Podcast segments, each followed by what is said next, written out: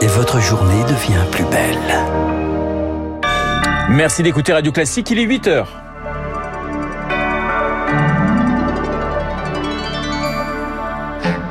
La matinale de Radio Classique avec Renaud Blanc. Ils vivent dans l'angoisse d'une nouvelle offensive russe. Les Français d'Ukraine à l'épreuve de la guerre. Témoignage dans ce journal. Ringis pour un retour sur le terrain. Emmanuel Macron déambule depuis l'aube dans les travées du ventre de Paris. Nous y serons dans ce journal. Et puis le chef de l'État couvert de questions hein, sur la réforme des retraites.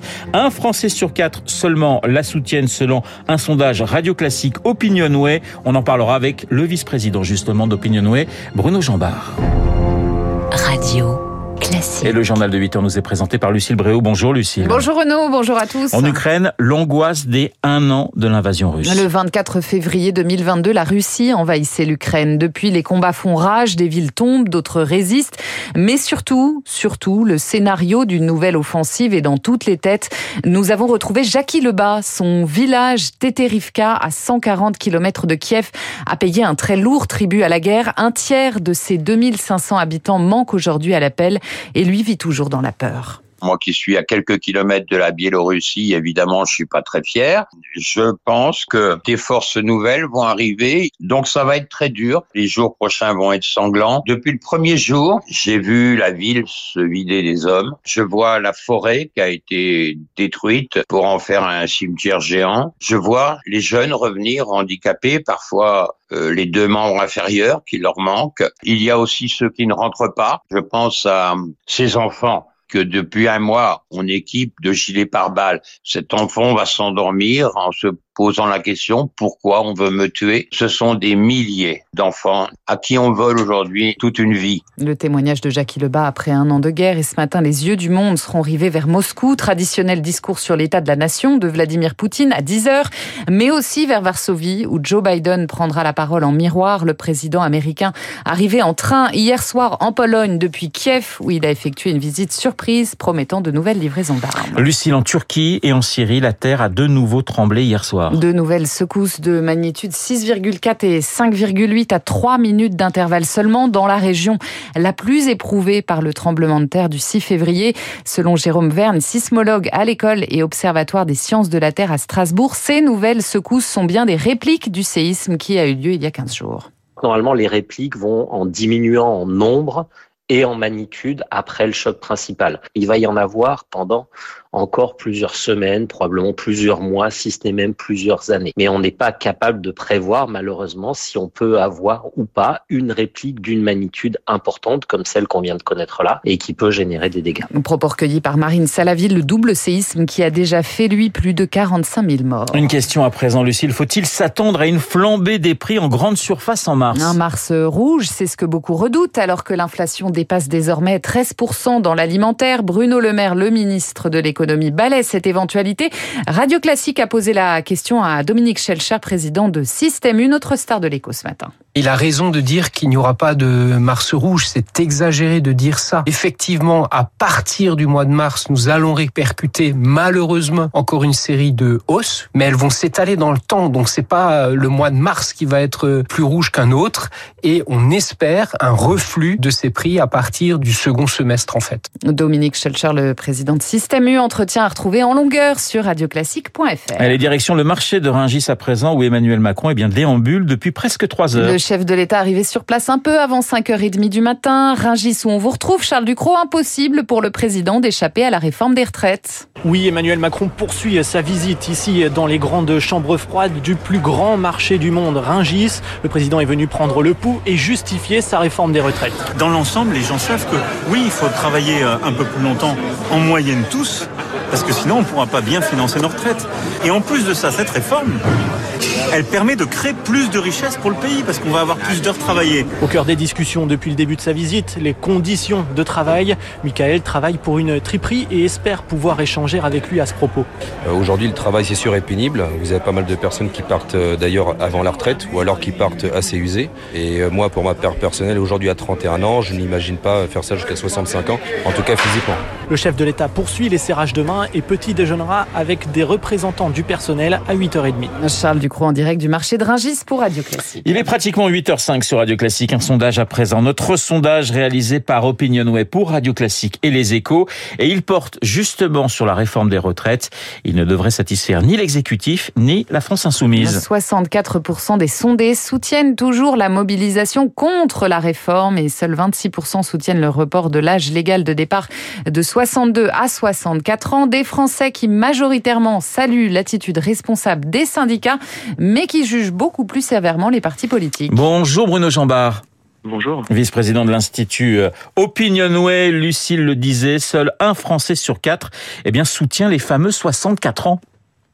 Oui, c'est le cœur de la réforme et on voit bien que c'est ce qui est rejeté hein, par les Français et, et, on voit aussi pourquoi toute la thématique de, du manque de pédagogie est, est, est complètement décalée hein, par rapport à, à, la situation réelle. En fait, les Français ne veulent pas de ce report de l'âge légal de 62 à 64 ans. Hein. Vous l'avez dit, 76% s'y opposent et on est même à, à, plus de 80% à 85% chez les actifs. Hein. Et il faut noter que 20% des personnes interrogées trouvent cette réforme absolument pas claire. Simplement, pardonnez-moi, 20% la trouvent claire. Voilà, c'est 80% qui ne la trouvent pas claire, 20% qui la trouvent claire. Oui, non seulement euh, 80% ne la trouvent pas claire et, euh, même 76% la euh, ne la trouvent pas juste, mais quand on regarde depuis le début du conflit, hein, depuis euh, le 12 janvier, euh, on a une tendance à la baisse en plus des personnes qui trouvent que soit la réforme est juste, soit elle est claire. Donc on a plutôt en plus de plus en plus de Français qui n'y comprennent rien dans cette réforme. Alors ça s'explique quand même par euh, les nombreux revirements, les nombreuses explications et les nombreux changements qu'il y a eu sur les différents sujets de la réforme hein, depuis maintenant un mois et demi. On le disait, vous le démontrez dans ce sondage, l'attitude des syndicats est jugée plutôt responsable par une majorité de Français. Ce sont les grands vainqueurs en termes d'image de, ces dernières semaines? Oui, on a testé euh, l'attitude la, d'un certain nombre d'acteurs hein, sur cette réforme et seuls les syndicats euh, recueillent, euh, je dirais, l'assentiment dans leur attitude de plus d'un Français sur deux, hein, avec 54% qui jugent qu'ils ont une attitude responsable toutes les autres formations politiques qu'on a testées euh, ont, euh, sont jugées euh, ayant une attitude plutôt dangereuse, hein, mais les plus mal notés hein, sont les, les, élus de la France insoumise, hein, avec 66% qui jugent qu'ils ont une attitude dangereuse, et le gouvernement, 66% aussi, qui jugent qu'ils ont une attitude dangereuse. Donc la radicalisation entre, entre à la fois le gouvernement et la France insoumise est plutôt mal vécue par nombre de Français, et on, on voit que dans ce contexte-là, les élus du Front National s'en sortent plutôt bien, hein, puisque 44% pensent qu'ils ont une attitude responsable, contre seulement 49% une attitude dangereuse. Ça veut dire, Bruno Jean-Marc, que les débats au Palais Bourbon ont laissé des traces chez les Français? Ça veut dire en tout cas qu'ils n'ont pas donné une bonne image euh, de, euh, de la politique et ça veut dire aussi qu'en tout cas ils n'ont pas euh, pour la France insoumise permis d'élargir son cœur électoral. Hein.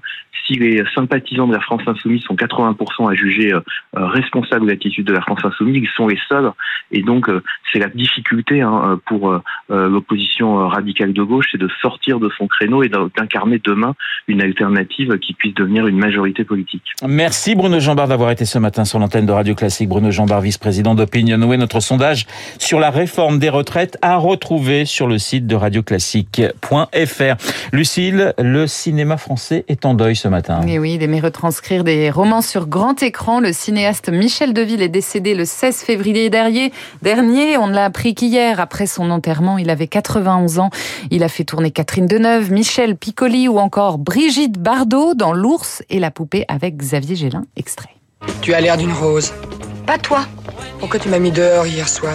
Parce que tu n'as pas l'air d'une rose.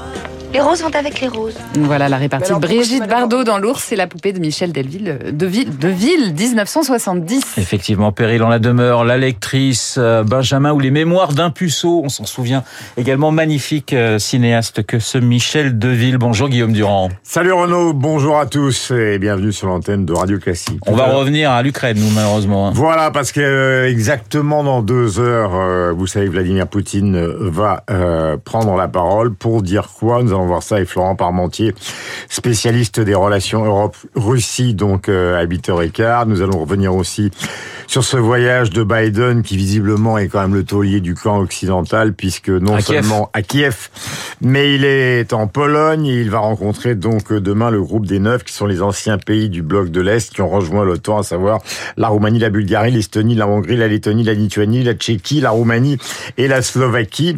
Et puis nous parlerons évidemment de la position française. D'ailleurs, nous avons nous aussi une stratégie, fut-elle modeste, puisque nous allons recevoir dans les jours qui viennent la porte-parole du Quai d'Orsay pour essayer de faire le point sur les avoirs français, les avoirs russes qui ont été séquestrés en France.